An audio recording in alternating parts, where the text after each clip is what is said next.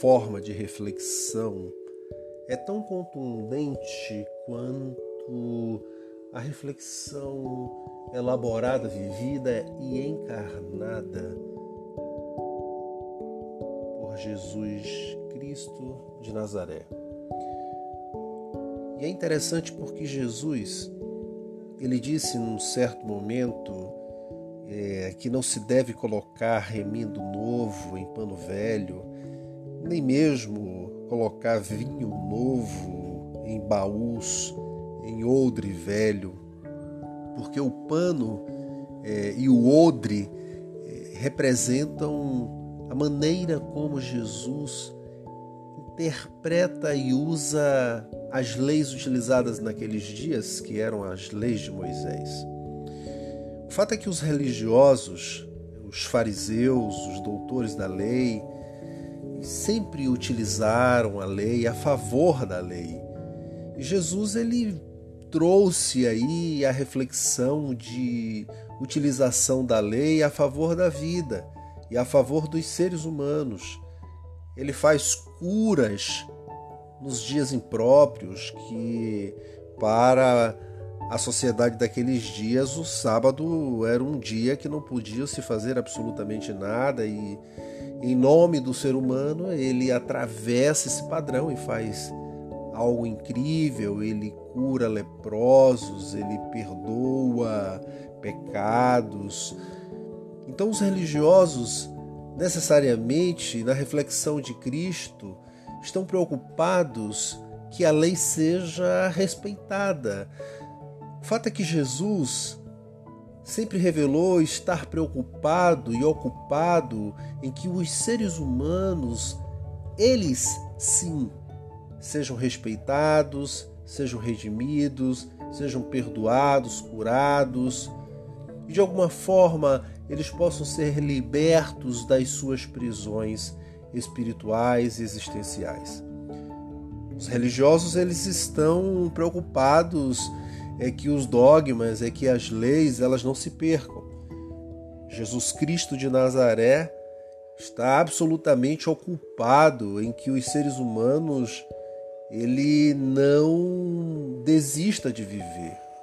Jesus ele não nega que os seres humanos estejam mergulhados em realidades pecaminosas, estejam adoecidos, estejam absorvidos pela injustiça. Mas o fato é que injustos e de alguma forma pecaminosos, é, essas pessoas precisavam muito mais ser acolhidas do que de alguma forma serem julgadas. E é justamente por isso que ele se dedica a vida ao ser humano. E quiseram saber em algum momento por que, que Jesus se confiava a, a, aos pecadores, né? as pessoas como todos nós dentro desse planeta. E ele então responde de uma forma muito curiosa. Abre aspas, ele diz assim: é, não são os que têm saúde que precisam de médico, mas sim os doentes. E aí ele continua dizendo assim: Eu não vim para chamar justos, para curar justos, para acolher justos, mas eu vim para acolher pecadores. Fecha aspas. Interessante que os maiores adversários de Jesus Cristo e do próprio Evangelho em si não são os pecadores, são os pecadores que não se enxergam como pecadores. São as pessoas que vivem é, muito mais de suas inconsistentes certezas e, e, e pseudo-virtudes do que da própria experiência da graça, da misericórdia e da bondade divina. Todo o tempo, Jesus Cristo de Nazaré interpela a sociedade dizendo a necessidade de ser perdoado, de ser liberto, de ser curado, de ser gente.